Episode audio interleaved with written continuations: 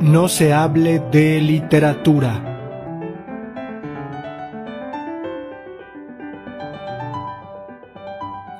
Marion Reimers ve Wonder Woman 84 en Cinépolis VIP y rompe a llorar. Alejandro Espinosa.